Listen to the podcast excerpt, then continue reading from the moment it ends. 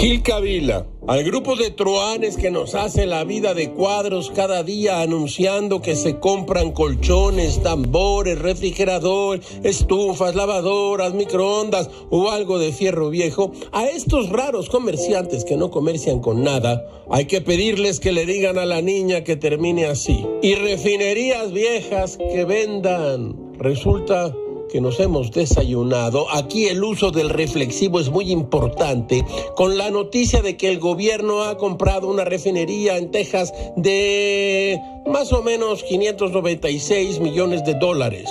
Gil imagina al secretario Herrera negociando con los dueños de Deer Park. Hazme una rebaja, somos pueblo bueno. Ahí te va dice el hombre de Houston.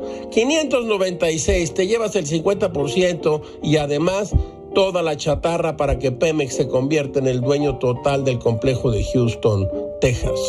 Herrera suda, saca su pañuelo de la bolsa, de la bolsa trasera de su traje barabara, se limpia la frente y responde, va, cerrado. Ahora tendremos dos refinerías. Todo es muy raro, caracho. Como diría Benjamin Franklin, el que compra lo superfluo pronto tendrá que vender lo necesario.